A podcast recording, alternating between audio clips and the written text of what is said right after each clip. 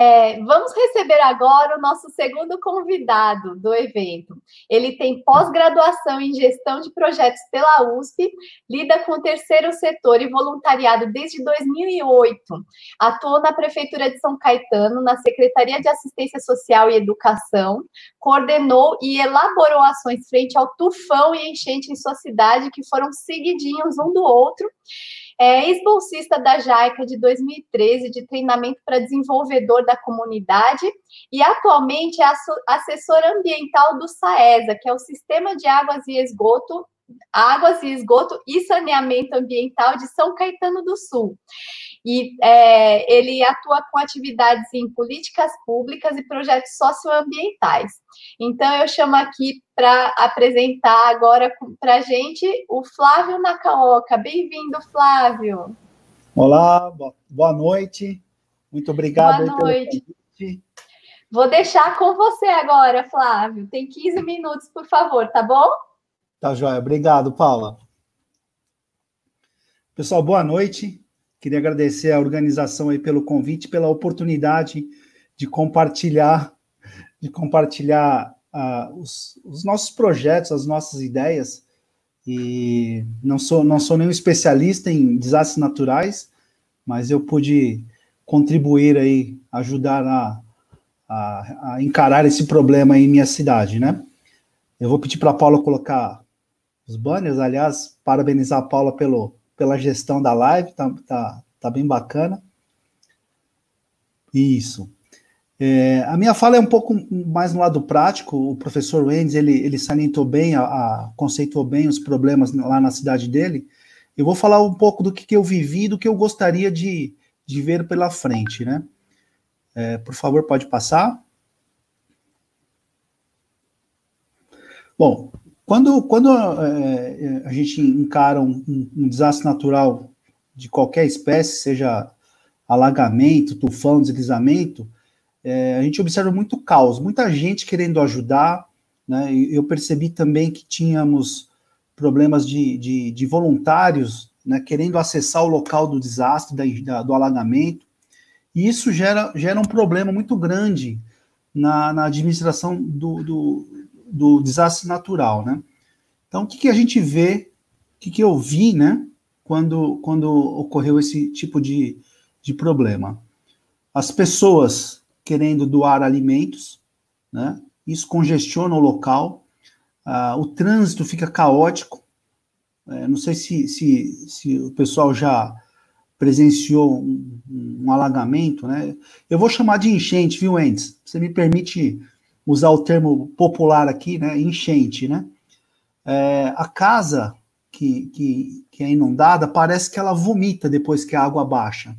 Então você passa na rua, é como se os móveis, tudo tivesse meio que vomitado assim pela porta, sabe? É uma cena muito triste, né? E as pessoas lavando, tudo. Tem, tem gente que fica preso no telhado, tem gente que perde medicamento, né? Perdeu o, o, o animal de estimação. Então é, é, um, é, uma cena muito caótica, né?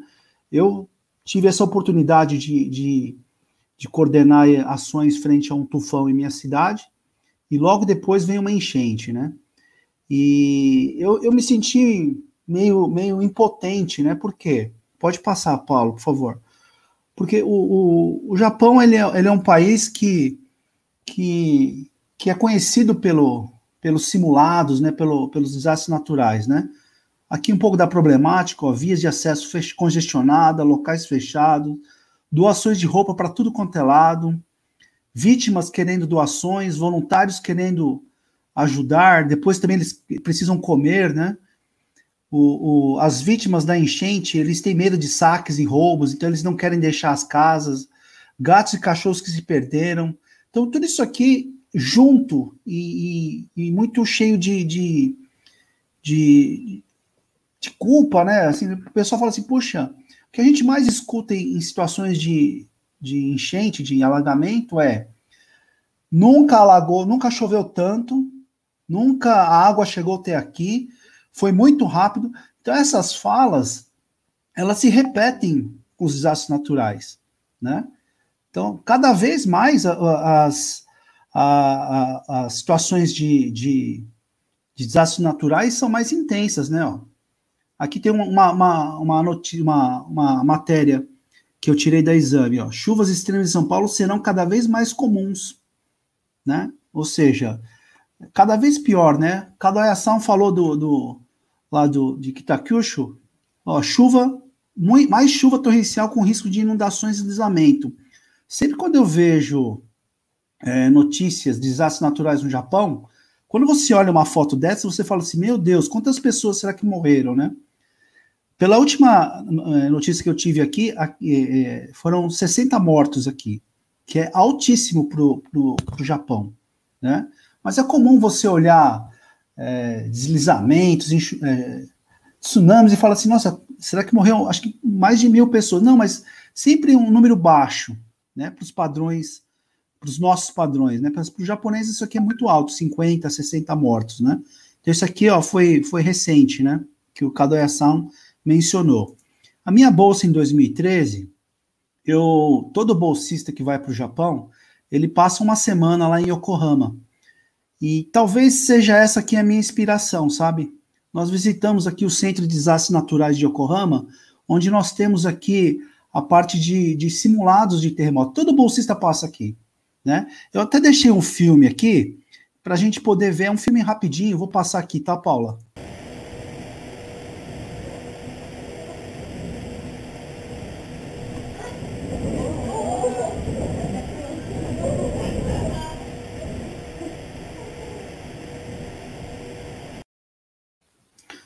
Então, todo, todo bolsista passa por, por, por esse centro de desastre. Por quê, né? É, eles querem que, que a pessoa já tenha vivenciado um terremoto para ele não, não, entrar em pânico durante um terremoto de verdade, né? Então, o Japão, ele, ele é, é, é preparado e, e, se prepara muito bem aí para combater as situações de desastres naturais, né? Aqui uma matéria do G1, ó, o Japão é o país mais bem pra, preparado para esse tipo de catástrofe. Nós estamos falando de, do Haiti ou do Paquistão. Os japoneses são treinados desde pequenos para lidar com terremotos. Né? Então, são, são, são inspirações. Né? E aí eu trago algumas ideias, né? porque é, se alagou uma vez, vai alagar de novo. Vai alagar de novo, vai chover forte de novo. E o que, que a gente pode fazer enquanto sociedade, né? É, criar. Eu, eu, coloquei aqui uma, uma, uma, uma ideia, tá? Isso aqui a gente tem que colocar em prática de acordo com, com as características do município, né? Ó. Coloquei aqui sete bases de apoio. O que, que é base de apoio? É um local próximo à área de risco com infraestrutura necessária para cada atividade fim. Então, o que, que são as bases que eu sugiro aqui? Ó? Base da saúde, né? que são para receber pessoas né, com dificuldade de locomoção, acamados, né, e que elas possam sair da zona de risco, tá? A base de PET, um espaço para receber animais de estimação, podendo ser quadras cobertas. Qual que é a função? Recebimento dos animais das vítimas de enchente, tá? Base estacionamento seria para receber os carros. Podem ser terrenos, campos de futebol, né, como estacionamento com segurança, tá? E um sistema de comunicação. Eu vou colocar aqui um mapa para a gente poder entender melhor. Ó. Isso aqui é um mapa qualquer, e, onde passa um rio, tá? Todos esses celulares aqui são moradores da, da área de risco que tem cadastrado, que tem instalado no seu celular. Hoje a maioria, a grande maioria tem celular. Né? Um, eles têm cadastrado um aplicativo que recebem, por exemplo, da Defesa Civil, a notificação de que está enchendo. Essa notificação ela precisa ser confiável. Não pode ser WhatsApp, não pode ser. Ela tem que ser uma, uma, uma informação oficial. Quando o morador dessa área de risco recebe uma notificação, o que, que ele faz? O que, que dá tempo dele fazer? Ó, ele retira as pessoas que estão na casa dele, eventualmente cadeirantes ou acamados, e levam para a base da saúde. Em seguida, eles levam os cachorros pets dele.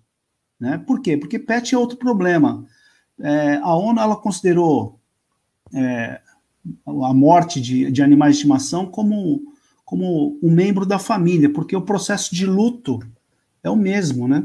Quando morre um pet, um cachorro nosso, é, o ser humano fica em, em um estado de luto como se fosse um ser humano.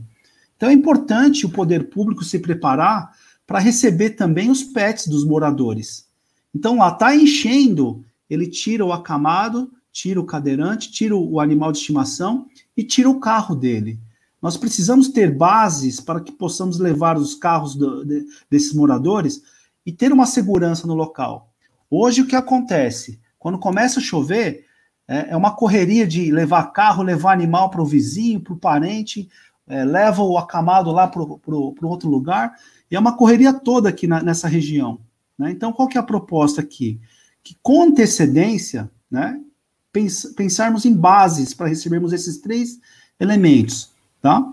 Essa aqui seria a primeira fase. Qual seria a, a, a necessidade para você mandar um sinal para esses, esses é, moradores da área de risco? Nós, nós conhecemos aqui um, um, um aplicativo chama SEM. É, esse aplicativo ele é muito bacana porque você consegue é, mandar um sinal né, de acordo com, com, com o padrão do local. Ou seja, geograficamente, você consegue disparar o sinal e falar assim: olha, tá enchendo, tira o seu carro, tira o seu, seu pet, porque vai tá, tá, tá transbordando, né? Esse sinal, esse aplicativo, ele chama SEM, né? Nós temos um representante aqui participando da nossa live, eu vou chamar o Falcão. Falcão, para poder dividir a tela aqui comigo. É, Falcão, seu, seu som tá ligado aí, Falcão?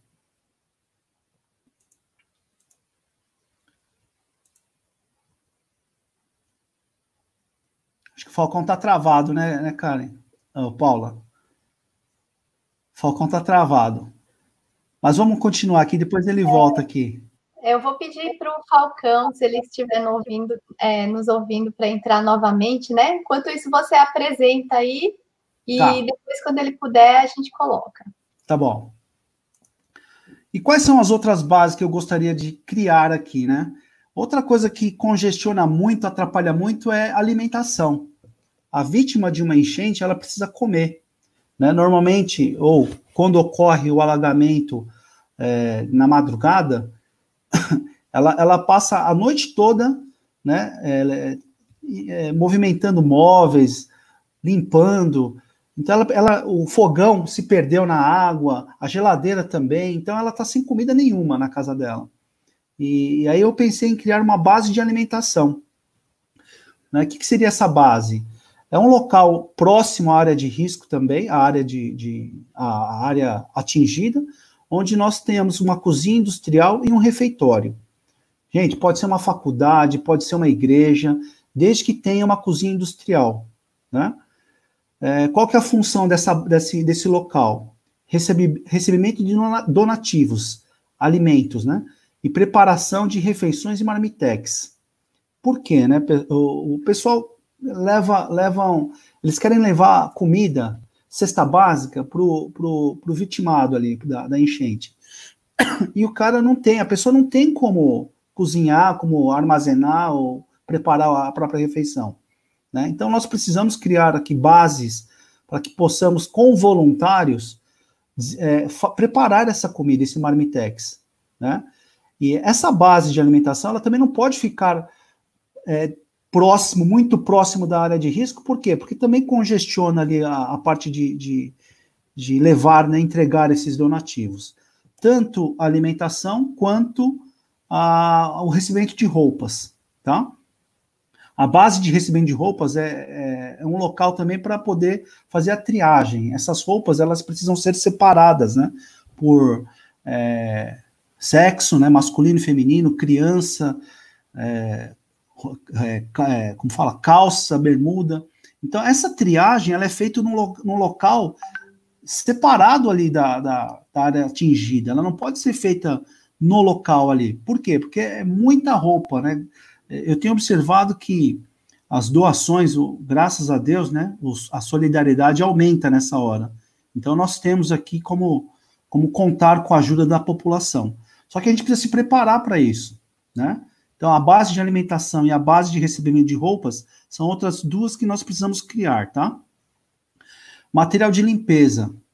Né? Eu, eu vi que a Magali Rosolém, ela está aqui uh, prestigiando a nossa live, ela foi secretária de assistência social, e nós tínhamos ali, a Prefeitura de São Caetano, ela ela se precaveu comprando colchões e material de limpeza.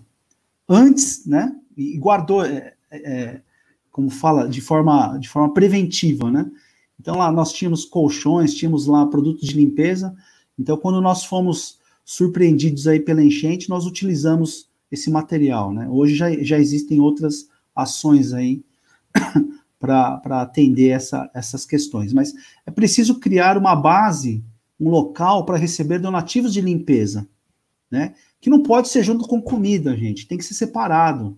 A pessoa que vai doar, o pessoal que costuma doar, eles juntam a comida, produtos de limpeza, água e leva tudo para o mesmo lugar. Não pode, temos que separar esses, esses donativos, né? E, né, aqui por, por último, a base de gestão de voluntários. Gente, é, precisamos cadastrar os voluntários, direcionar para onde eles têm que ajudar, o que, que eles podem ajudar, porque no meio do caos, no meio da, da da crise, vamos dizer assim, você recebe gente, fala assim, é, na Calca, onde eu posso ajudar? Fala assim, não sei, não sei onde está precisando. Então nós precisamos ter uma base que faça esse controle. Voluntário, eles também têm que, têm que é, almoçar, têm que jantar, eles têm, têm essa, essa é, apesar que, apesar de ser voluntário, eles também precisam dos, do, do apoio mínimo aí da, da, na gestão de crise, né? Então, eu, eu sugiro aqui a criação de uma base de gestão de voluntários. E como é que funciona esse, esse, esse fluxo aqui, né? Ah, da mesma forma que a Defesa Civil encaminhou o sinal de alerta para os moradores, e eles é, conseguiram retirar os cadeirantes, os pets e, e, os, e os, carros, né, os bens materiais, a, gest... a Guarda Civil ela tem, ela tem que notificar os voluntários que estão pré-cadastrados. Pré-cadastrados. Gente, eu, eu, trabalho com voluntariado desde 2008. Né? Eu, eu, eu tenho uma fala que é assim, né? É, voluntário, né? é, voluntariado é o antídoto da depressão, para depressão, sabe? O pessoal que está com depressão, olha, vai ser voluntariado numa causa. Por quê? porque você, você consegue ajudar o próximo, isso aqui é muito bacana. Só que precisamos nos organizar para termos o cadastro antes da crise. Não adianta a gente querer administrar né, a crise e, e, e a questão do, do, das pessoas durante a crise. Isso aqui, isso aqui tem que ser antes, tem que ser antes das, chuvas, do período de chuvas. O que, que a gente pode fazer aqui? Ó? É, nós temos um, um, conhecemos um aplicativo chama A Planet, tá? O que, que a Planet faz? Ela, ela convida, né? Aí é uma campanha, ela convida os voluntários a se cadastrarem nessa plataforma e quando dá a crise, né? É, a Defesa Civil consegue convidar já esses voluntários pré-cadastrados. Uma vez que ela, ela cadastra os voluntários, né, a Defesa Civil envia aqui, ó, voluntários, precisamos de vocês. Os voluntários vão aqui para a central de voluntariado, já um, são locais definidos previamente, e aí depois eles sabem para onde que eles vão. Ó. Eles vão lá trabalhar com, com a triagem de roupas, vão lá entregar material de limpeza, ou eles vão preparar comida. Um marmitex aqui para o pessoal da, da área de enchente. Então, essa, esse central de voluntariado é extremamente necessário para que possamos coordenar aqui a, a, a quantidade de voluntários, né, a mão de obra aí para atender as diversas frentes, né? E como que a gente faz isso? Esse aqui também foi um outro achado. A Planet é uma plataforma, ou seja, não é um aplicativo, tá? É um site que você digita lá aplanet.org, você se cadastra na, na, nessa plataforma. Claro, né, que é, essa plataforma ela é, ela é paga, né? Hoje a Abjaica ela detém assinatura dessa plataforma para fazer a gestão dos voluntariados. E quando você se cadastra nessa plataforma, você pode receber convites para participar de ações como enchentes, por exemplo. Eu coloquei aqui um link, o bit.ly barra NACA voluntário. É, isso aqui só vale para São Caetano, tá? É uma plataforma de, de, da Planet, onde você pode se cadastrar né, e e, se tornar um voluntário cadastrado aqui na plataforma. Sempre que tivermos ações, não só de enchente, mas ações de educação ambiental, a gente pode convidar o pessoal para para participar aqui, né? E por que que o voluntário, que que o voluntário, né, é, quando ele participa de ações voluntárias, o que, que ele tem? Ele tem um currículo socioambiental, ó. Isso aqui é um print de tela que eu dei lá na plataforma, onde o voluntário ele, ele tem aqui os eventos que ele participou, os ODSs relacionados, aqui, aqui não sei se dá para ver, tem a, as horas de cada ODS e as competências né, que ele desenvolveu com essas atividades, com esses eventos. Né, ó. Gente, esse currículo socioambiental, anexado ao seu currículo profissional, ele agrega em muito. Por quê? Porque ele documenta ações voluntárias aqui, ó. Tudo que você fez de voluntariado fica registrado aqui nessa plataforma. Isso aqui é muito bacana para o voluntário, né? Porque é diferente de você colocar no seu currículo, ah, eu sou voluntário em tal associação e já ajudei em tal. Você tem aqui um, uma plataforma que controla né, as, suas, as, su, seu, as suas ações voluntárias, né? Então isso aqui é muito bacana, né? A Karina também está aqui, não sei se ela está com o microfone ligado. Vou chamar a Karina para ela dividir a tela, para ela explicar um pouco da plataforma para a gente. Cadê a Karina? Oi, Karina, boa noite. Oi, Flávio, boa noite. Boa noite a todos. Queria agradecer a presença de todo mundo que está assistindo. Queria parabenizar a Jaica, a Jaica, Ambege, você, Flávio, aí pela por toda a contribuição que você uh, fomenta, olhando aí para os objetivos do desenvolvimento sustentável. É, o, Japão ele é uma referência olhando aí para desastres naturais uh, e vocês fazem um trabalho incrível aí uh, olhando para as necessidades das comunidades, engajando, estão sempre fazendo lives super interessantes e é um prazer estar aqui hoje. Queria agradecer. Flávio. Oi, oi, Karina. Tá dando um conflito aqui de, de botões aqui. Karina, muito obrigado pela sua participação. É, eu sou fã da Planet, eu acho que você já percebeu, né? É, eu, eu, gostaria muito que o pessoal conhecesse a plataforma.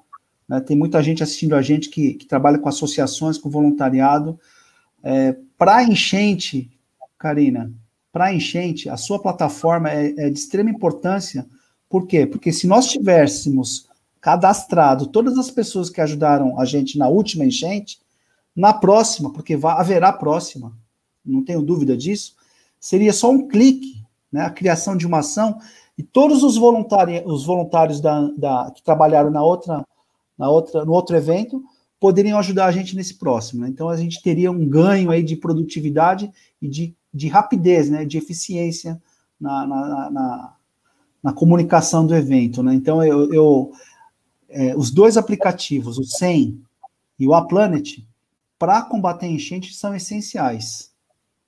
É, a gente, no, do nosso lado, esse seu projeto, a gente está super à disposição para uh, disponibilizar um acesso maior de voluntários na plataforma, uh, para, enfim, exatamente combater aí esse momento que está por vir, né? Uh, Acho que faz todo sentido. Acho que o cidadão se empoderar e participar uh, junto com as entidades uh, governamentais é um requisito essencial aí para cidades resilientes, né?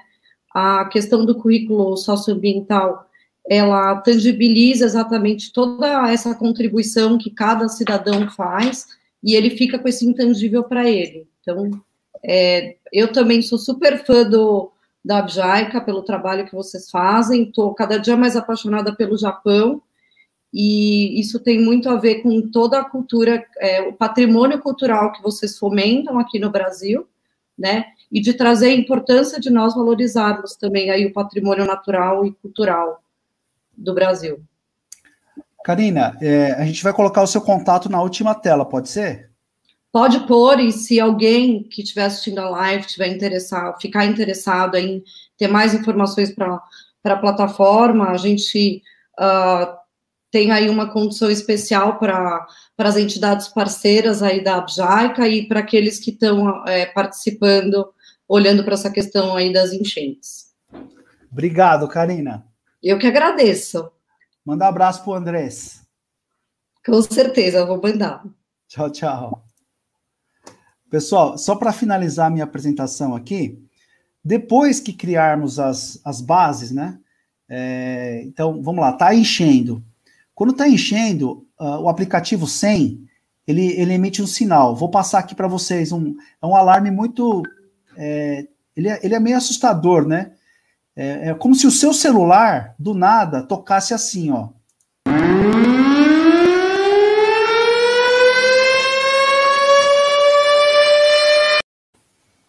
É, esse, esse som é meio, meio, meio chato, né? Ele é assustador.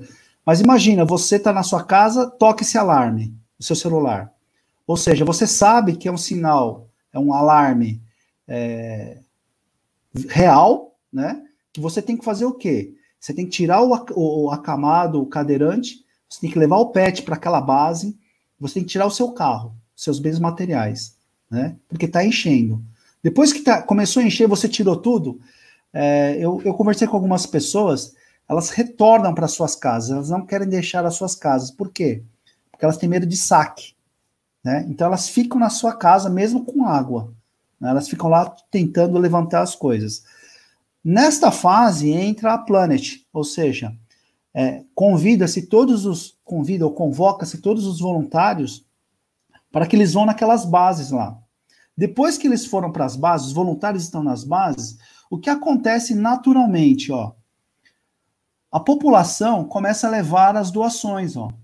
Então, assim, as doações de comida, né? É, fala assim, ó, você quer doar alimentos? É aqui, é nesse local. Você quer doar produtos de limpeza? É nesse local. Ah, você quer doar roupa? É nesse local. Então você, você consegue é, dar um pouco de, de, de organização no caos. Né? O, o caos fica meio organizado. Né? E aí a cidade flui. É, a Defesa Civil faz a sua parte, a assistência social também vai fazer a parte dela, mas fica um pouco mais organizado. Né? A gente não pode, é, inspirado no modelo japonês, a gente não pode, na próxima enchente, falar assim: nossa, nunca choveu tanto. Né? Vai chover cada vez mais, vai encher cada vez mais. Né? Então, os desastres naturais, eu, nós estamos falando de enchente, de alagamento, mas entenda pode ser qualquer um, né, Paula? Pode ser deslizamento, pode ser tufão, né? É, o que, que, a gente precisa? O que, que é o meu, meu desejo final? Que nós tenhamos a possibilidade de fazer, de praticar ou realizar simulados. Precisamos fazer simulados. Viu, Endes? Sairê vai ter outra enxurrada. Precisamos nos organizar enquanto sociedade civil né, para fazer simulados. Organize as suas bases de acordo com as necessidades da sua cidade. Convide o poder público para participar. Não espere o próximo desastre. Somente dessa forma conseguiremos mitigar perdas frente a desastres naturais cada vez mais contundentes e frequentes. E aí eu termino com uma frase que eu escutei num dos eventos que a gente organiza, né, Álvaro? Né, Nancy? Somos todos defesa civil. Né? Essa aqui é uma frase que o, o, o Shimada-san também gosta muito. Eu coloquei aqui no último slide aqui. Somos todos defesa civil. Né? Então tem aqui o contato da Planet, o meu e do Falcão. O Falcão voltou, Paula? Pô, vamos colocar o Falcão aqui para falar um pouquinho da SEM? Você está sem som, Paula? O Falcão está de volta. Vamos tentar, Falcão. Boa noite, seja bem-vindo. Oi. Ô, Falcão. Tudo bom? Falcão, centraliza Opa, só mais sua câmera, por favor. Aí. É, isso, vamos lá. Rapaz, hoje, em primeiro lugar, em primeiro lugar, obrigado aí pela, é, pelo convite, a participação, o apoio aí de vocês. E, rapaz, hoje aconteceu de tudo aqui. Estava lá, você ia me chamar ali, é, caiu energia aqui, enfim, faz parte. É, o objetivo do SEM é atuar na comunicação de emergência. Nós tivemos várias experiências em que a defesa civil tinha conhecimento do que estava para acontecer, chuva torrencial, deslizamento, alagamento, enchente, enfim, e não tinha uma forma de comunicar isso com agilidade para a população. isso acarretou, inclusive, né?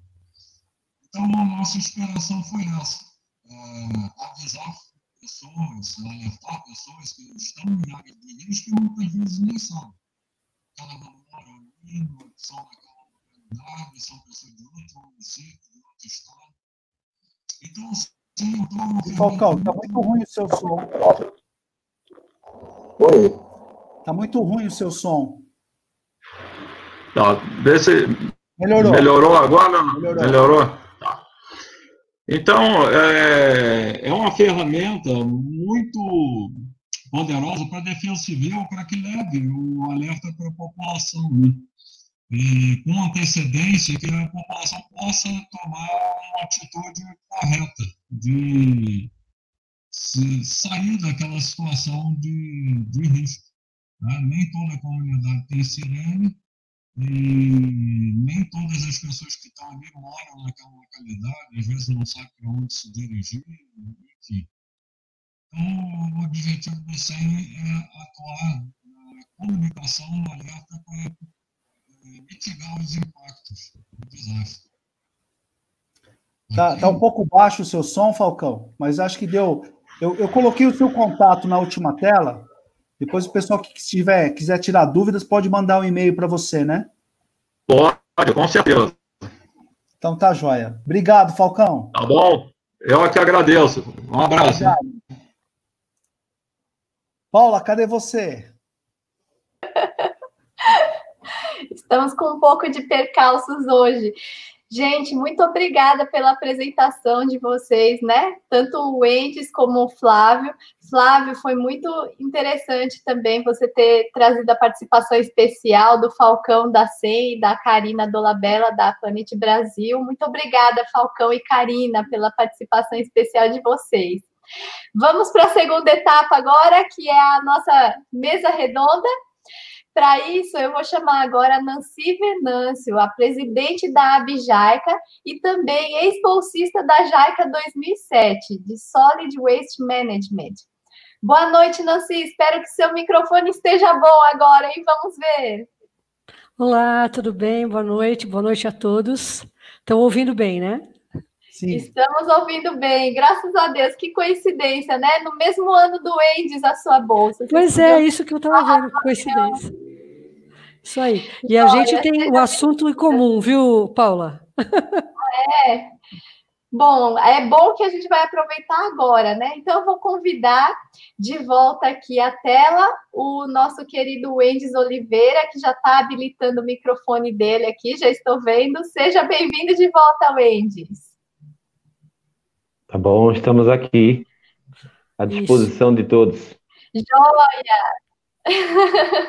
Excelente. É, vamos começar a nossa mesa redonda. Já pedi para o pessoal fazer as suas perguntas e mandando no chat, né? A gente já tem algumas anotadas, então a Nancy pode começar, por Isso favor. Aí. Então, eu queria começar falando com o Andy, né? Sobre, até coincidência, Andy, nossa, nossa bolsa de 2007 no mesmo ano, e sobre gestão de, de, de resíduos, enfim, né? E no meu caso. E aqui o, o Marcos Minoro pergunta uma coisa bem parecida com aquilo que eu ia te perguntar também. O fator humano é o principal fator prejudicial nos alagamentos. Como educar melhor a população? E quando você estava é... fazendo a apresentação, Wendes, eu pensei justamente nisso, né? E a minha pergunta era justamente sobre a questão da educação ambiental, né? Sobre a questão da prevenção que você inclusive explanou. Então eu queria que você falasse um pouquinho mais sobre isso, por favor. É, aqui é, dentro do, do, da rede pernambucana de município saudável, em 2004 iniciamos um trabalho e baseado no movimento que começou no Canadá na década de 70. E a gente precisava de uma, de uma base de planejamento diferente das que a gente conhece, por exemplo, SWOT, acho que é, que é alemã, né? então você é, mede os pontos fortes, os pontos fracos, as oportunidades, as ameaças, né? ambiente interno e externo, É, e a gente precisava de algo que não colocasse em primeiro plano o problema, a problemática, a dificuldade, né? que tivesse uma abordagem afirmativa. Daí surgiu, nasceu o método bambu. Né? O método bambu foi batizado assim por conta da história do bambu japonês e tal, que eu não vou é, contar agora. Mas é, o método bambu não chega na comunidade perguntando quais os problemas, mas o que ela tem de bom e o que é que o cidadão pode fazer para melhorar aquilo que já é bom. Então, ele lista bastante coisa boa e bastante coisa positiva, e o que é que ele, enquanto cidadão, pode fazer para potencializar aquilo que já é bom. Então, você trabalha o empoderamento desse cidadão. De forma que aqui em Sairé, uma cidade pequena, de 12 mil habitantes, que tem a menor faixa do FPM, ou seja, 0,6, quem é gestor vai entender o que eu estou dizendo, é, sem é, uma arrecadação própria, nós não temos arrecadação própria, e foi, foi possível chegar a esse nível. Uma cidade jovem, com 30% de idosos, com um, um, um, um, grau até considerável de analfabetismo, e a partir das oficinas de bambu, nós conseguimos trabalhar o empoderamento do cidadão. E isso pode acontecer para qualquer situação, seja no município, seja num bairro, seja numa empresa, qualquer, em qualquer lugar do mundo, isso pode ser replicado. De forma que nós temos uma unidade de triagem e compostagem de resíduos sólidos, que, que inauguramos em 2008, e a gente consegue 70% reaproveitar, reciclar 70% de todos os resíduos gerados aqui no município de Sairé, sendo um modelo para Pernambuco, Nordeste, para o Brasil, e recebemos muita gente de outros países também para ver esse modelo. De forma que isso é educação ambiental, tá? E os objetivos da educação ambiental não estão relacionados à improvável su, é, é, é, supressão do efeito do homem sobre o meio, mas na busca da harmonia de suas ações com o ecossistema. Então, resíduo sólido está diretamente ligado a isso, resíduo sólido. E nós conseguimos, quem estiver aí nos acompanhando, nos assistindo, pode ver aí, colocar no Google Sairé Mais Saudável, Enes Oliveira, que vocês vão acompanhar de perto tudo aquilo que nós conseguimos realizar aqui na nossa cidade. Então, tem que haver essa sensibilização é, do homem.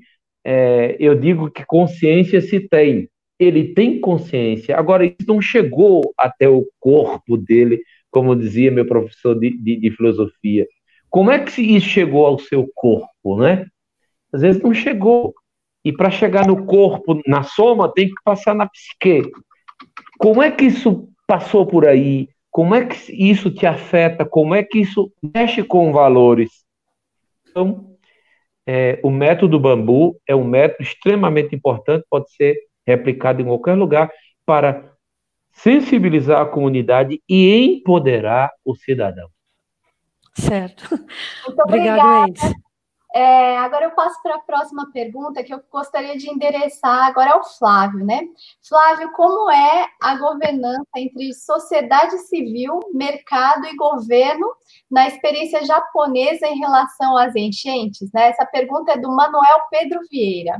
Por favor, Flávio. Manuel, vou falar do que eu, do que eu já vivenciei, né, de, de, de, de, de, viver, de conviver aí com, com a comunidade japonesa, né? A disciplina e a confiança são, são, são dois fatores essenciais aí para não só enchentes, qualquer desastre natural, né? Então você tem é, aquela, aquela lembrança do tsunami, quando os japoneses faziam fila para comer onigiri, aquele onigiri é um bolinho de arroz, e eles dividiam o onigiri entre eles, né, o bolinho de arroz entre eles, né, sem, com muita ordem, com muita disciplina. Então, isso, isso já, já está, é, como, como o professor Mendes falou, já, já é do povo japonês, né? Então, eles, eles são, desde de pequenos, são educados a, a, a vivenciar esse, esse essa, a compartilhar essa confiança, né? Eu estive no Japão, a minha bolsa foi em 2013, e eu vi uma cena num shopping, numa praça de alimentação, onde as crianças, as crianças iam até um local, pegavam os paninhos, elas limpavam as mesas e devolviam as bandejas, né? Eu falei assim, nossa, mas que, que coisa engraçada, né? As crianças faziam isso, né? Por quê? Porque na escola elas são educadas assim. Então a gente, a gente cansa de ver vídeos das crianças limpando a sala de aula, é, o pessoal no, no, no, nas Olimpíadas, né? Os jogadores limpando as Olimpíadas. Então é, é, são, são, são coisas que só a educação é capaz de prover. Né? E com essa disciplina, com essa educação, qualquer desastre natural é, é, é, é mais fácil de você lidar, né? Então, um país que em 2013 tinham acabado de as usinas de Fukushima estavam já desligadas e o nosso professor, estava calor. Nosso professor, Wendes, suando, com, com um leque assim, ó, escrevendo na lousa. E aí um amigo meu perguntou, professor, por que o senhor não liga o ar-condicionado? Ele falou assim, não, porque o primeiro-ministro pediu para economizarmos energia, porque eh, as usinas estavam desligadas. Então, hoje, se um japonês entra no supermercado e o ar-condicionado está ligado, ele vai dar bronca no gerente. Assim, gente, isso, não, isso para nós brasileiros, isso não existe, sabe? É, quando que a gente vai, vai imaginar né, esse grau de confiança na pessoa que está né, no, no, poder? Né? A gente tem que confiar. Né? É, eu, eu, li um livro, só para encerrar minha fala, fala sobre a, a, o segredo da felicidade da Dinamarca, né? E a escritora fala assim que os dinamarqueses eles confiam cerca de 80% no próximo. Enquanto em outros países a taxa é 5, 10% de confiança. Então, acho que o primeiro passo, né, é, é, sem dúvida, é a educação ambiental, mas precisamos acreditar no próximo, né? Acho que é um tema muito, muito vigente aí em tempos de isolamento, né? É, e falando em isolamento, o Everton Ramos pergunta aqui, ele citou você, Flávio, mas o Entes pode dar também aí a sua, a sua opinião a respeito, que outras ações poderiam ser tomadas no caso de acontecer um alagamento em tempos de pandemia, além das bases que o senhor já apresentou. Olha, eu quando eu, eu tive, eu falo que é oportunidade, mas foi uma, uma situação muito muito triste para mim, sabe? É, eu, eu estive à frente da, da, da, coordenação lá de um tufão na minha cidade, e depois do tufão eu falei assim, não, precisamos nos preparar, né? Precisamos nos preparar, precisamos... e aí veio a enchente, né? E quando eu desenhei esse, é, eu, eu não, não, não acho que é grande coisa, mas eu acho que é importante a cidade criar essas bases. Quando eu desenhei isso no papel, eu, eu fiquei meio é, preocupado, por quê, né? Assim, gente, se acontecer de novo e eu tô com a receita aqui, eu vou ficar muito mal. Né? Então, qual que é o, o, passo agora? Eu coloquei isso no papel, isso aí vai virar um plano de ação, a gente vai apresentar para o município, né, para tentar reduzir o caos, tá? Agora sim, Nancy, se acontece isso em meio a um isolamento, meu Deus do céu, todos os protocolos aí de higienização, de, né, de distanciamento vai ter que ser aplicado dentro das bases que nós criarmos, né? Mas, assim, uma coisa de cada vez, né? Espero que não tenhamos aí um, um desastre natural com isolamento aí, né? Em tempos de isolamento. Wendes, bem-vinda de volta. Parece que estamos com probleminhas de internet aqui. É, eu vou passar a é, próxima é, pergunta. Tive um é, ligeiro, um ligeiro é, probleminha aqui. Sim. Mas eu posso mandar essa pergunta queima-roupa? Aqui, o Sami Artes pergunta. Sami Artes pergunta, Wendes, Seria possível implantar aqui em Belém do Pará e nos municípios? Acho que esse sistema né, do, do bambu só tem um problema: não faço parte do governo, sou um apaixonado pelo meio ambiente e por projetos que tragam soluções para o nosso planeta, mas gostaria muito de poder apresentar soluções aos governantes locais. Então, acredito que a vontade do SAMI ou da SAMI é que é, você indique assim como que um cidadão comum né, tem acesso à parte administrativa do município para trazer suas ideias, né? Acho que é mais ou menos esse espírito da pergunta. É, Existem é, caminhos muito interessantes que são os conselhos, né?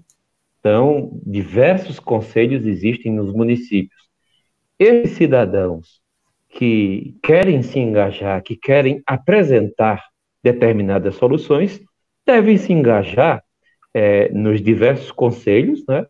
E é, possam apresentar estas ideias.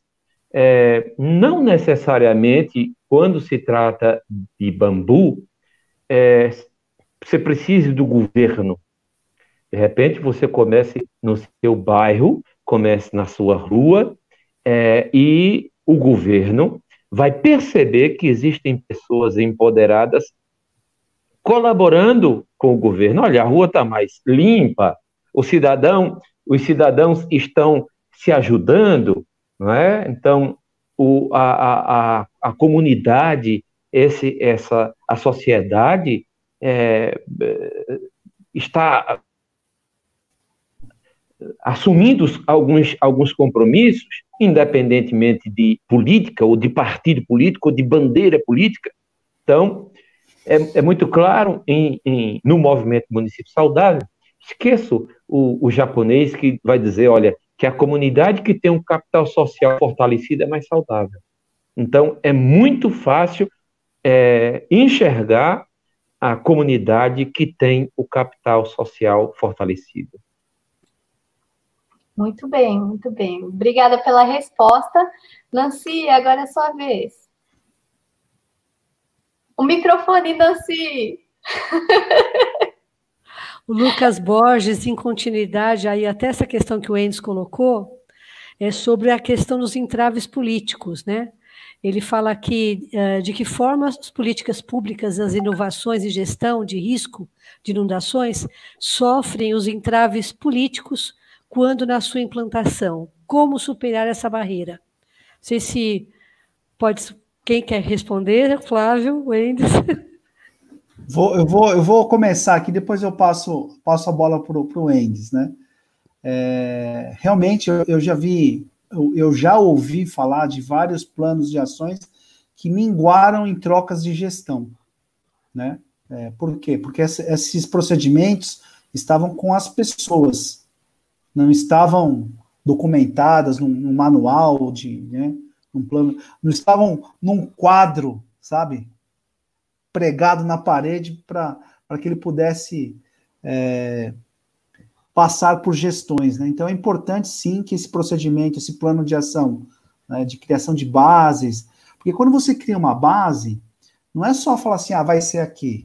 Você tem que fazer toda a logística de é, saber quem tem a chave daquele local, né? Ter um contato né, daquela pessoa, a qualquer hora do, do, do, dia ou da noite, ela, ela tem que abrir aquele local. Né? Então, assim, é, é, uma, é uma sequência de, de, de ações né, que, que culminam aí na, na, na abertura da base, na, na execução do, do plano de ação. Né? E quando isso não está muito bem definido, mudou o governo, perde-se tudo de novo, né? E a chuva, a, o desastre natural, não quer saber se é período de eleição, não quer saber se está em isolamento, acontece, né? Então, acho que é importante, sim, criarmos uma metodologia que possa estar aí é, fincada no, no, no, no, município, né? É, eu, eu acredito muito na participação do, do, do terceiro setor, viu, Nancy? O terceiro setor, ele, ele tem que ter aí o, o a posse aí do, da, das chaves dos contatos para poderem executar esse plano de ação. Muito obrigada, Sim. Flávio. É, eu gostaria de trazer aqui uma pergunta que junta, é, é mais ou menos a mesma, mesma pergunta proposta pelo Carlos Diego aqui, que enviou no meu WhatsApp, e também pelo Marcelo Arruda. Qual a ação do prefeito perante a topografia inadequada e a construção irregular em Sairé? Né? Acho que pode ser estendido a outros municípios. Então, é, a gente sabe que pode ter uma série de riscos, né? E a pessoa não escolhe ir para um lugar perigoso porque ela acha emocionante e legal, né? Ela vai porque ela não encontra outro lugar para ir, né? Então, é, quais são as, as atitudes né, que a, o poder público pode tomar para prevenir esse tipo de, de dano, né, ou pelo menos minimizar, uma vez que já está instalada, é, já estão instaladas algumas pessoas naquela região de risco há muito tempo, de repente, né? É, será que o Endes pode responder, por favor? Bom, é, o que pode ser feito é, nesse plano de ação é, com profissionais da área. A gente vê, por exemplo, é, as ruas, é, como é que está essa linha d'água, porque uma rua é, ou uma avenida com uma declividade muito alta, se chove, lá embaixo, a força dessa água é, imagine só uma declividade de 50% ou 60%, quando você chega essa chuva lá embaixo, ela, ela leva tudo, não fica nada. Então, essa linha d'água tem que ser pensada na pavimentação, que paralelo, se for com, com a pavimentação asfáltica, isso vai ser muito mais rápido, essa água vai descer muito mais forte. Então, essa linha d'água tem que ser construída de forma especial tipo aqueles degrauzinhos, bem como as galerias, é, e tudo tem que ter esta construção para minimizar a força dessa água, quebrar a força dessa água, bem como trabalhar com a comunidade, isso que, que o, o professor, na sua explanação, falou muito bem, é, é, a comunidade tem que estar empoderada, tem que saber o que fazer se acontecer alguma coisa desse tipo. Né? E, por exemplo, é, nós temos um bairro que tem essa declividade e tinha mais uma área de encosta que alguns vereadores, inclusive, defendiam que fosse feito doação daquela área. Doar. Mas está errado. Você não consegue cumprir a legislação, você está errado. Se você colocar, está colocando em risco a vida das pessoas, então, dificulta a coleta de resíduos, dificulta é, a vida dos que têm dos que têm é, problemas na sua mobilidade, não é? Então, é, é, o caminho é, se já estão instalados, construir as a, escadarias, por exemplo, nós fizemos, acabamos de fazer nesse, nesse bairro, é, área de encosta que tiver descoberta, a gente precisa de uma vegetação, se não consegue cobrir aquilo ali, né, com cimentado, impermeabilizar aquela área, você tem que ter uma vegetação própria que ajude a não acontecer deslizamentos é, que venham a, a, a tolher vidas e, e trazer é, é, é problemas é, é, tanto de, de ordem material quanto física e, e etc. Ou seja, seriam medidas de remediar a situação que já está de forma a tornar aquele cenário mais seguro, né? É, Sim. Eu, eu, gostaria de é, incluir aqui uma pergunta que talvez a Nancy e eu possamos responder, né? Maria Santielas pergunta: na visão de vocês, qual é o papel das universidades e escolas para a redução dos desastres naturais, principalmente nos episódios de enchentes? Então, é, essa live está sendo organizada né, pela Ambeg, em parceria com a Abjaica e também Instituto de Estudos da Ásia, da UFPE. É, professora Nancy também pode ajudar nessa resposta, né? A, o grande papel da universidade, principalmente universidade pública, né?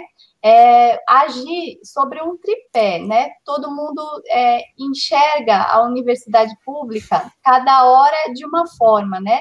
É, a universidade ela é classificada como um instituto de ensino, né? Instituição de ensino superior, né? Então ela é ensino, né? Mas ao mesmo tempo ela é inclusive julgada, classificada e avaliada como instituição de pesquisa e tem a obrigação né, de atuar em forma de extensão também, que é trazendo as soluções junto à sociedade, né, trazendo soluções para serem aplicadas em favor da comunidade local ou de repente até de uma forma mais abrangente.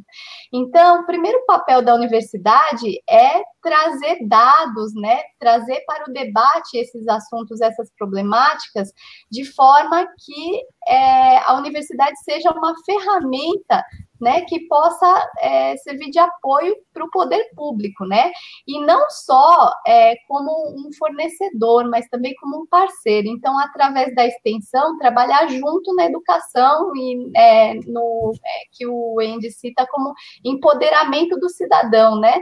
É, talvez o, o Andy possa falar depois um pouquinho sobre a parceria que houve, inclusive, né, de um órgão da UFPE nesse processo todo do projeto Bambu né?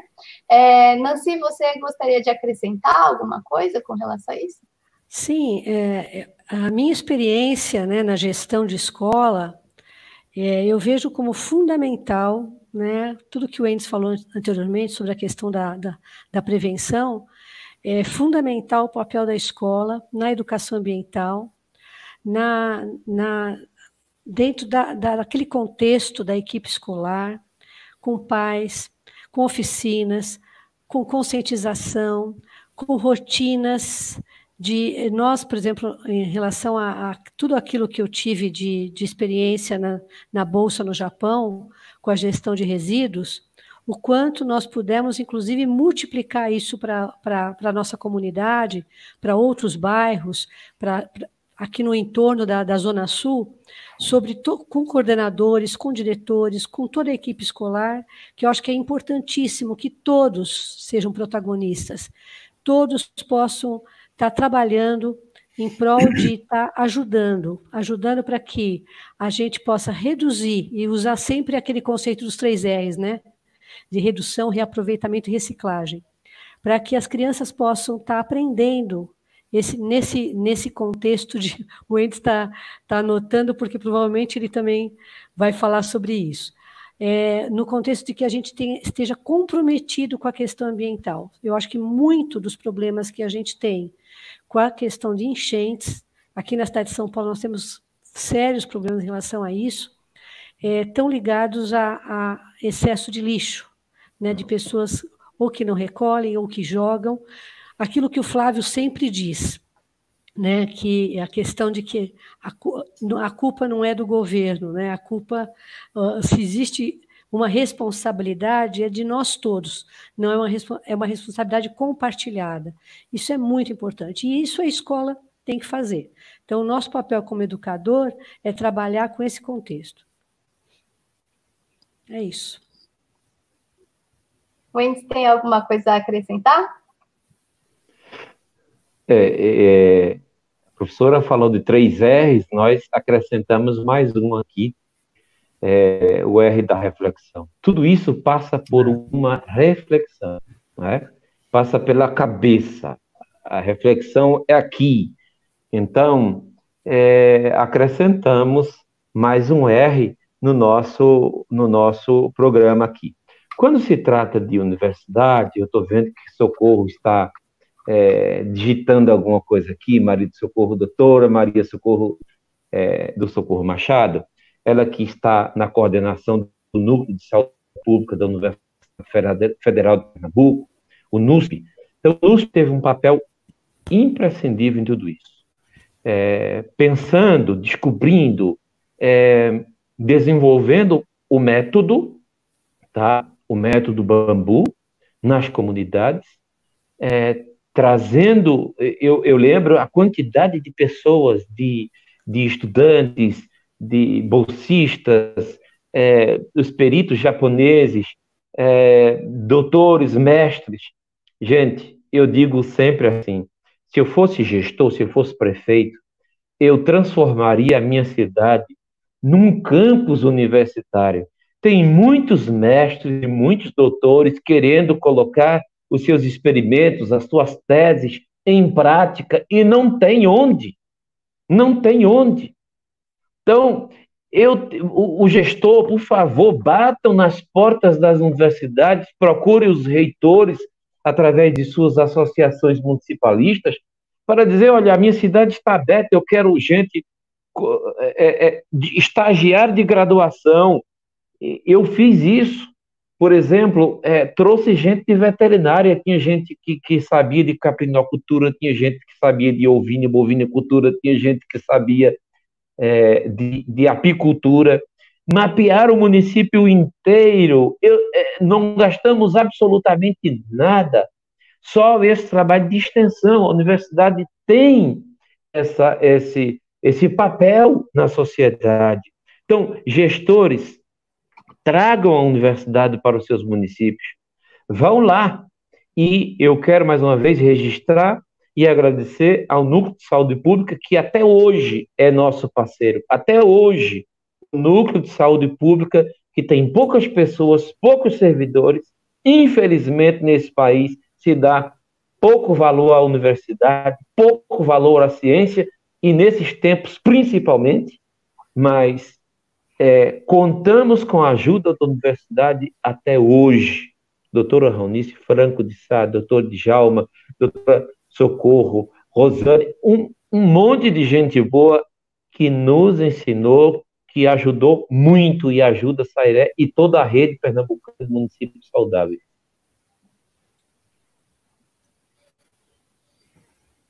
Muito obrigada, Wendy. Eu acho que no final é, acabou sendo respondida essa pergunta que estava endereçada ao Flávio, né? Quais os esforços que vocês estão fazendo para que essas informações se tornem públicas, para que os cidadãos possam cobrar ações práticas e, e com resultados positivos? Você quer comentar, Flávio? Quero. Bom, essa live é uma das ações, né? É uma forma da gente documentar, vai ficar gravado. Quem quiser assistir depois é no mesmo endereço, né, Paula? Isso. É, então, essa live já é, um, já é um passo. O próximo passo aqui é transformar isso num documento e protocolar na, na, na, no órgão público aí responsável, né? O que não pode, gente, é ficar no papel. Ah, gostei da live, né? Ah, foi muito bacana, aprendi muito com, com o Endes, com o Flávio e tal, mas temos que sair da live e fazer alguma coisa. Por quê? Porque amanhã vai chover. Amanhã vai chover, uma hora vai chover forte. Uma hora vai alagar, né, Wendes? E aí não adianta falar assim, puxa, nunca choveu tanto. Não, é cada vez mais forte. Então, precisamos criar base.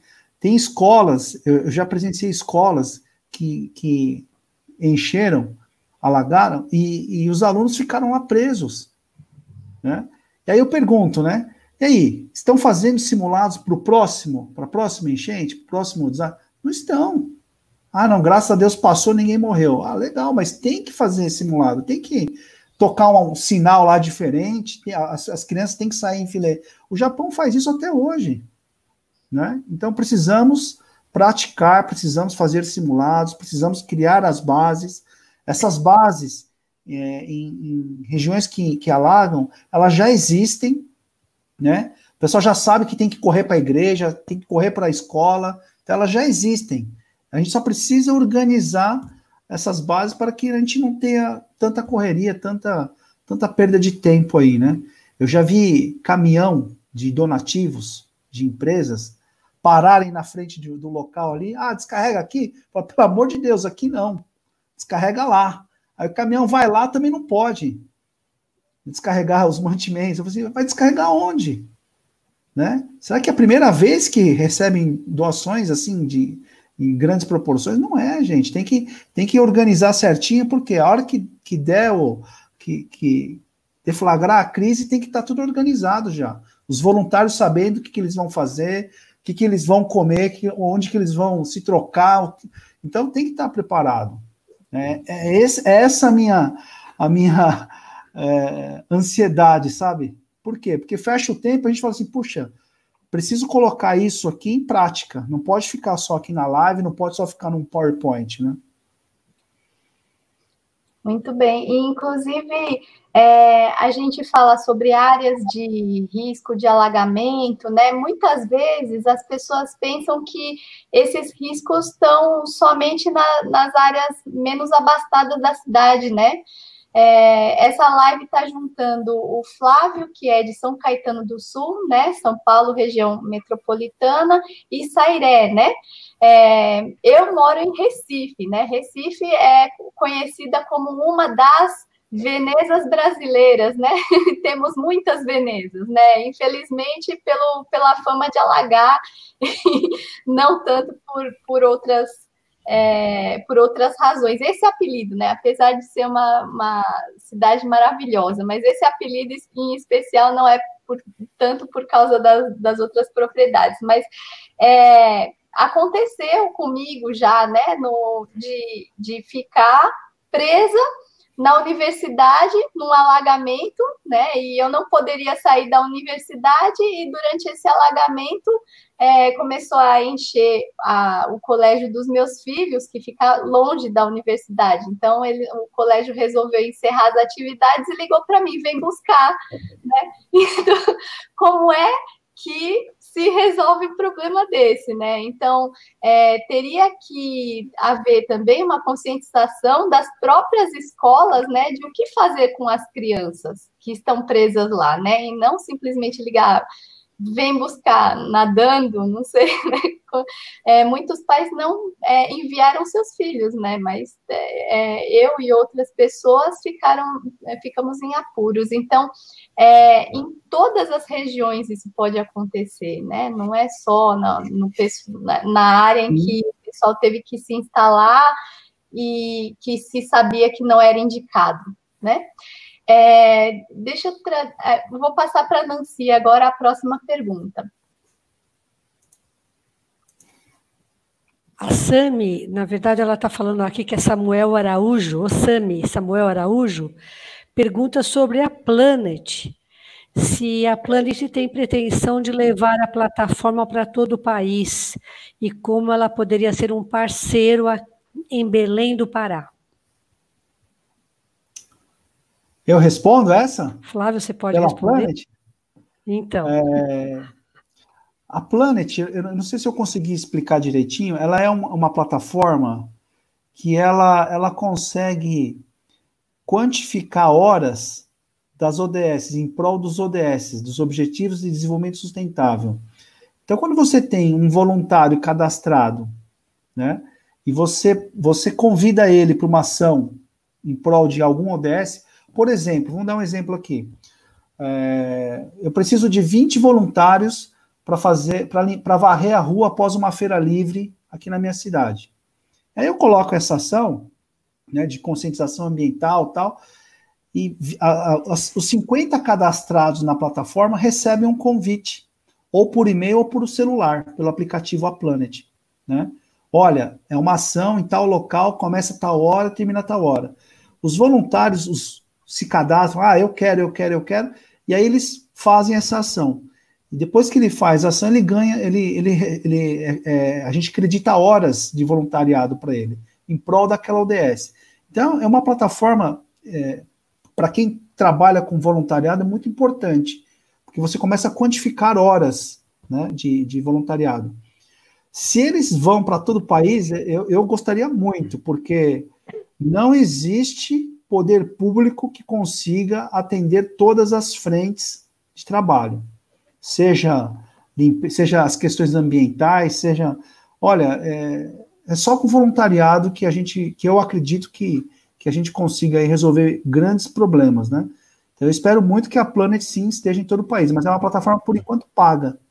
Né? A Karina é, uma a Planet era uma startup espanhola, né? Eu conheci através de um amigo Felipe ele indicou, a gente, logo que eu vi, eu falei, nossa, fantástico.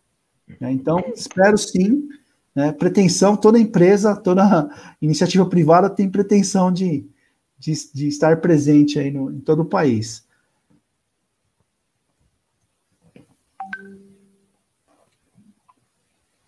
Muito obrigada pela sua resposta, Flávio. Obrigada, Flávio.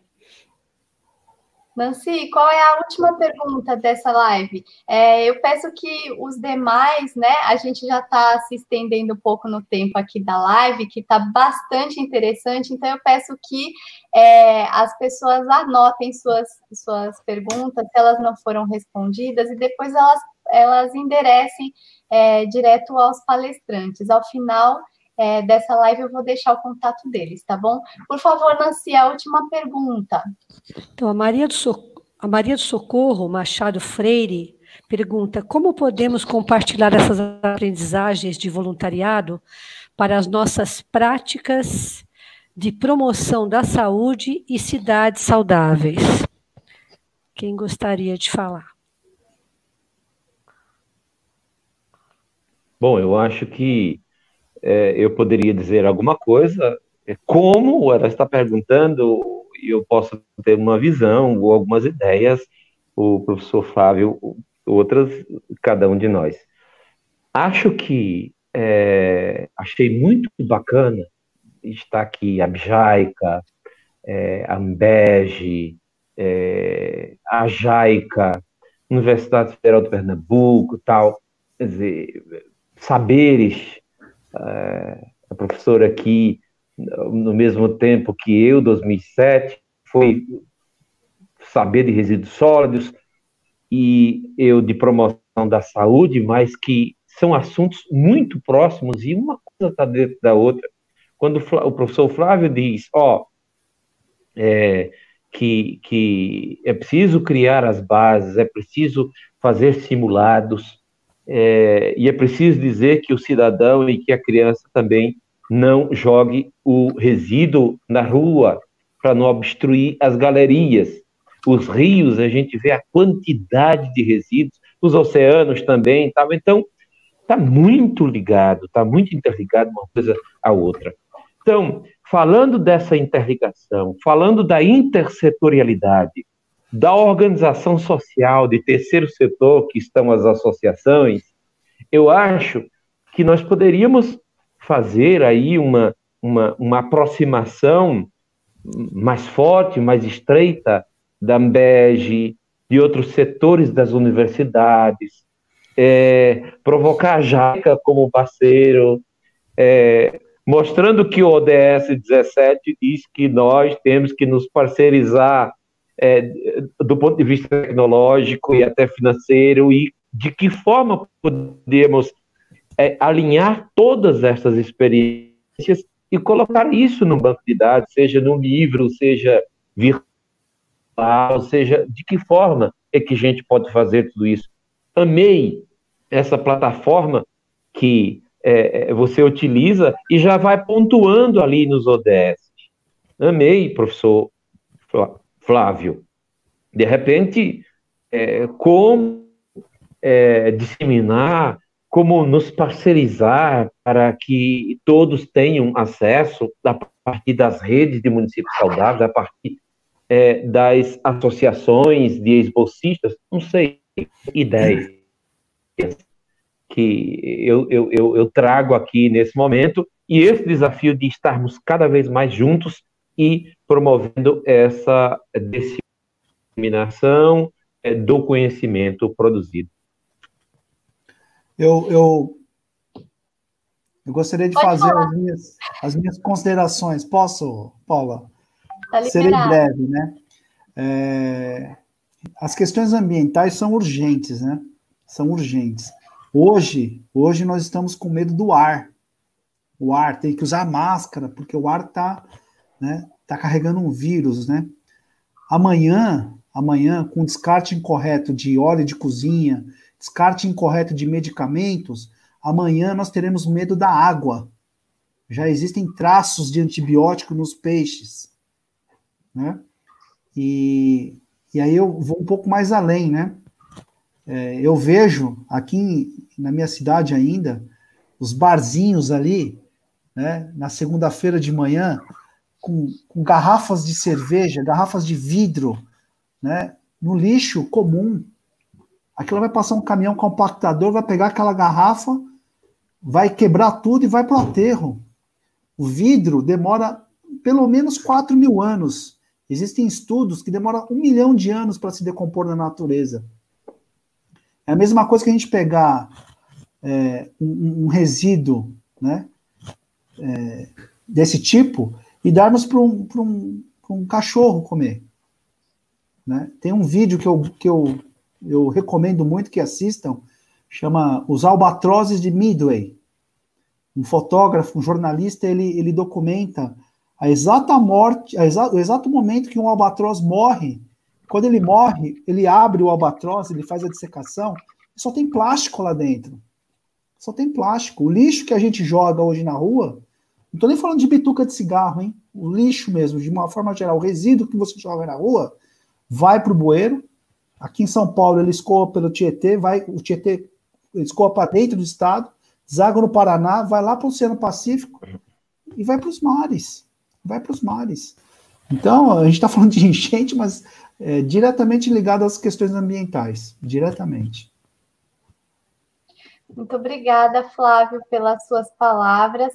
Agora a gente chega ao final da nossa live. Eu vou convidar aqui para a tela para dividir com a gente o professor Valdir, que é presidente da Ambeg, para dar as palavras de encerramento final. Boa noite, professor Valdir. Já está craque de live? Estão me ouvindo? Sim. Estamos. Pode falar, professor. Ah, ok, pronto. Boa noite a todos. É uma alegria muito grande estar chegando aqui a esse encerramento de mais uma atividade promovida em conjunto pela Ambege, Abjai, Cajaca e agora também o Instituto ASE, da UFPE. É, Para mim, isso foi um ponto especialmente tocante. Né? A minha casa larga pelo menos uma ou duas vezes por ano. No ano passado, 30 centímetros esse ano só deu uma, uma lavadazinha, mas é, é um assunto recorrente aqui na cidade de Recife. Inclusive, né, tocando o que Paulo colocou sobre Recife brasileira, e juntando com o raciocínio de Fábio, é, Recife ela é não apenas atualmente pelo pagamento, mas historicamente é uma cidade completamente intercortada por caminhos d'água. É, e o que aconteceu é que o homem ocupou o caminho d'água. Essa ocupação do caminho d'água ele só pode resultar em mais alagamento. Porque à medida que você faz um aterro, né, aquela água ela vai para algum lugar, para ela escorrer para outro lugar. Então, é, Recife, na verdade, ele está deixando de ser Veneza fora dos alagamentos e passando a ser a Veneza dos alagamentos mas há algumas dezenas de anos atrás ela era de fato a Veneza brasileira com muito menos alagamentos porque a água, porque a cidade era entrecortada de rios e canais que foram aos poucos sendo cobertos, né? Eu mesmo, a minha infância, eu passei pegando caranguejo no quintal Hoje em dia tem dois é, shopping centers nesse lugar. Então, é, a água tem que ir para algum lugar. Na verdade, é, nós temos que aprender a conviver com a natureza. Né?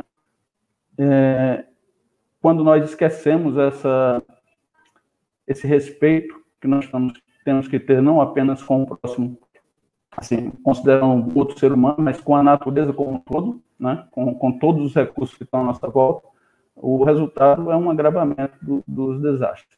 Então,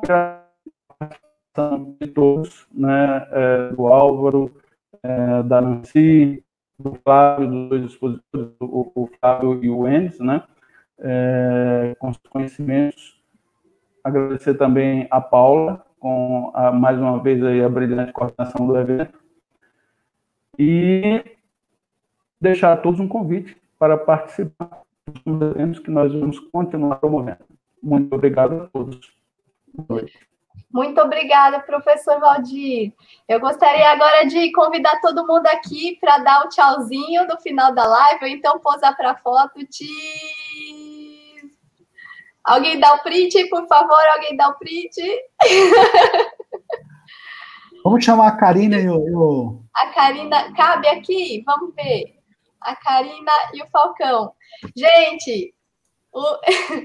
Ou, ou X ou tchauzinho. Tchau, gente. Obrigada. Muito obrigada Deu print, Flávio. Já, já. Pessoal, muito obrigada pela atenção e participação de vocês. Eu estou muito contente é, por a gente ter é, conversado sobre esse assunto, abordado esse que foi o primeiro momento que a gente teve para discutir um problema tão grave, né, que são os desastres naturais e o que eles provocam na nossa vida e o que a gente tem que fazer também para é, reduzir os riscos e os danos e as perdas que a gente pode ter é, nessas situações. Eu vou deixar aqui com vocês, no final da tela, é, os contatos dos palestrantes para quem quiser entrar em contato e esclarecer as dúvidas que não foram respondidas aqui, tá bom? Muito boa noite e até a próxima. Tchau, tchau. Tchau, boa noite. Boa noite. Boa noite a todos.